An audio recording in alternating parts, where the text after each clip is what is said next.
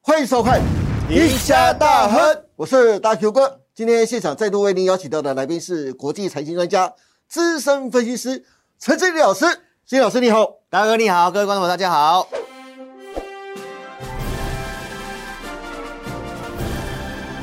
哎，金老师是今天呢，我要特别问一下，国际上最近有很多的新闻啊，特别是最近国际上最震撼的新闻，就是中国宣布将在八月一号开始哦，下个月一号开始哦，将对加耕者实施出口管制。嗯，中国还威胁说，这只是第一步，感觉中国对美国的科技贸易战呢、啊已经准备开始以牙还牙，出手反击了。对这会不会对全球的贸易跟经济啊造成冲击？我们等一等再讨论。我想先问志林老师的是啊，加耕者为什么会对全球半导体的供应链这么重要呢？是他们各自的应用又是什么呢？嗯，嗯，我相信大多数观众朋友呢，对于加耕者都很陌生，对并不是很了解。是那我们就来详细跟大家讲什么是加，什么是者，尤其它对半导体的重要性在哪里？那为什么中国在这次会选择用加耕者当做它禁令的一个第一步？这很重要哦。好所以我们来看一下什么是镓哈。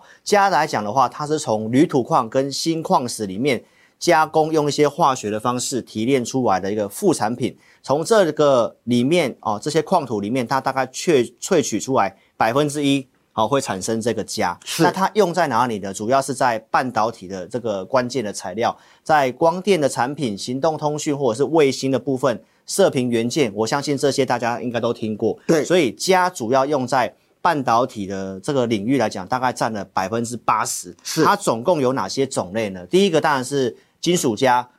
氮化镓，好、大家应该蛮常听到的。对第三代半导体，对，对不对？氧化镓、磷化镓，还有砷化镓，这个大家更熟悉。哇，生化家我知道，就是 PA 功率放大器，对啊、国内有一些代表的一个厂商嘛。是那我们来看一下，为什么这个中国它有这个底气要这么做呢？因为大家把家呢，哦，全球的国家把家当做是一个重要的一个战略物资哈、哦。因为刚刚你已经知道它应用在半导体的部分，我们来跟大家讲一下产量的部分哦。中国目前的储量其实是世界第一，目前来讲，整个全世界的总储量是二十三万吨。二十三万吨，其实不多哎、其实不多。对那目前中国就占这二十三万吨里面大概百分之六十八是储量的部分，那产量呢占全球超过百分之九十。所以九成以上九，成以上，所以它用在半导体，它又是最高的产量，哦是所以当然它是有一个直接的影响嘛。再来，我们就可以来看一下，那如果中国大陆这边真的在八月一号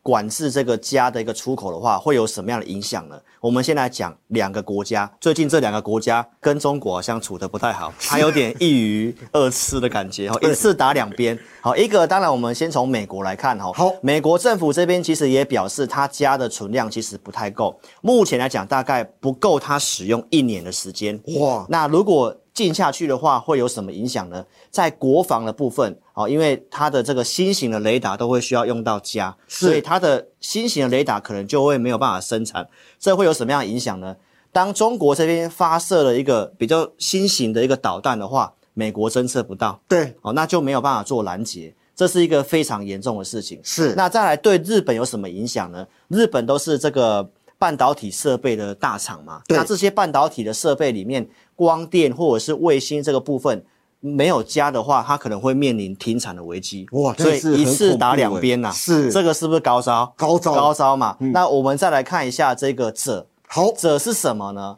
锗它也是从这个锌矿，还有其他的像银啊、铅啊、铜矿，也都能够找到锗，但是锗的产量更难萃取。哦，刚刚我们提到这个镓，它是可以萃取出百分之一嘛，对，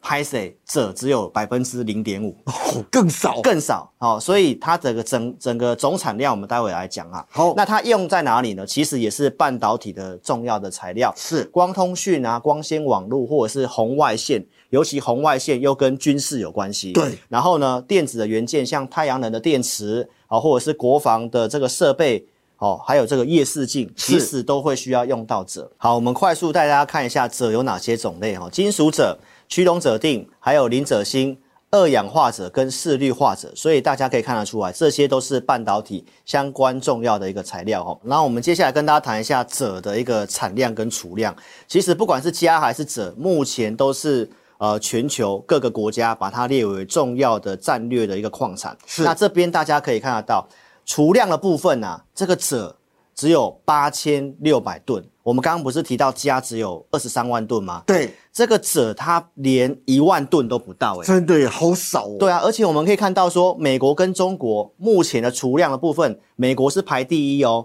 拥有百分之四十五的储量，是中国第二，百分之四十一。但是这个地方有个很吊诡的事情，美国的储量既然第一，但是它竟然不开采，是完全靠中国进口，所以中国这边的一个供应啊，大概占全球百分之七十以上的者。对那为什么它不开采呢？这跟环保有关系哦哦，因为无论提炼这个镓，还是要提炼这个锗，是哦都会产生大量的污染。那中国在这个呃环保法规方面的话，其实它比较没有这么着重哦，所以美国这边它选择怎样，就是都跟中国做进口，是自己不开采哦。那如果八月一号中国真的管制这个锗的出口，对半导体的影响有哪些呢？哦我们可以来看得到。锗的话，它是针对半导体两百纳米以上的制程，两百纳米是一个比较成熟制程。对投资票这边先记一下，我们待会后段会来跟大家做这样的一个补充。而且它还会用在哪里？半导体的晶圆基板，是你要做 IC 设计也会需要这个基板，没错这个也会有很大影响。再来射频元件、功率放大器，所以如果这个东西真的进下去的话，那对于这个整个半导体的供应链，其实是会有断裂的一个风险跟影响。好，投资朋友，进这个加跟者，它其实只是前菜而已，更恐怖的其实是在后面哦。哦这边华尔街的一个金融业哦，其是实有传出来，他很担心中国的下一步是什么，他可能会去进这个 T。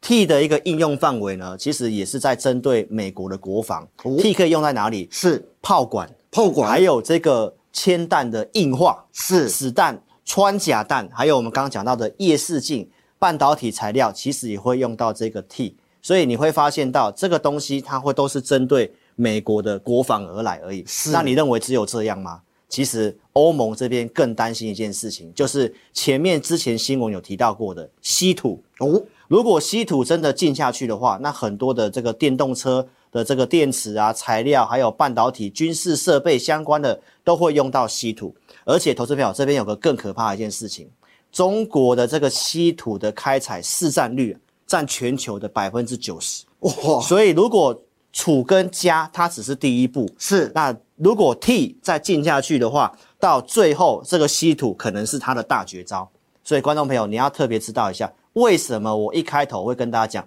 这个只是前菜而已。是。季老师，既然加根者对半导体、光通讯、卫星，甚至是军事国防这么的重要啊，那对一定很多投资人都想问了、啊如果八月一号中国真的实施管制的话，对，那对台湾哪些产业的影响最大？那哪些个股最有可能受到冲击呢？那我们刚刚谈到的 T 跟稀土呢，其实这只是华尔街跟欧盟这个地方的一个针对中国下一步的猜测哈、所以投资朋友在这里不需要太过度的恐慌，因为目前针对加跟者，它只是做一个管制出口，它并不是全面禁掉，所以这个地方老师判断呢，它只是一个。警告的意味浓厚，哦不是说一开始就端出啊 T 也给你进啊稀土也给你进，所以这只是一个宣示的作用。而且老师认为呢，这跟叶伦哦去拜访中国也有一个下马威的味道啦，是因为最近叶伦去中国访问嘛，那就刚好挑在美国独立纪念日，在美国生日的这一天哦，先送上这个加根者的一个禁令，是然后顺便给这个。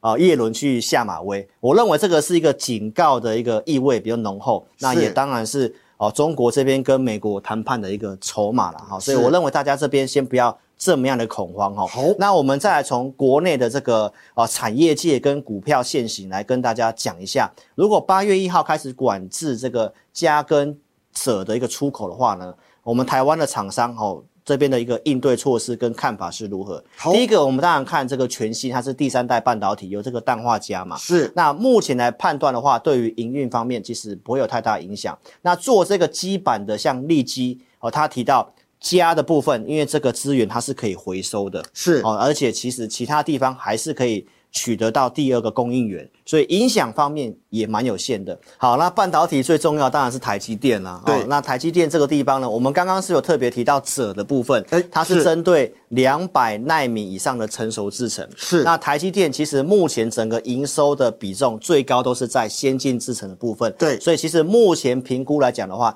它也还不会造成直接的影响哦。好，那既然产业业者跟我们讲没有问题，真的是这样吗？我们再透过股票现形稍微佐证一下好对了。好，大家可以看到这个全新的一个股票现形嘛，哦，它既然告诉你目前来讲没有什么冲击，那大家也可以看到股价在月季线之上，而且高点越来越高，低点也越定越高。对目前是一个多头的现形，是哦所以目前来看的话，也是管制方面确实哈、哦，从股价的判断哦，没有什么太大影响。红杰科在这个消息出来之后，在最近也才刚刚的创新高而已。是虽然过去已经跌很多，但是这股价相对的低档，而且能够创新高，也代表没有受到这个消息的一个冲击影响。那稳茂的部分呢，也是在消息出来之后，它是 P A 的龙头哦，所以大家也可以看到，也是在月季线之上。是哦虽然它在盘整整理哈，但是目前来看也没有受到这个消息面的一个冲击。那利基是做这个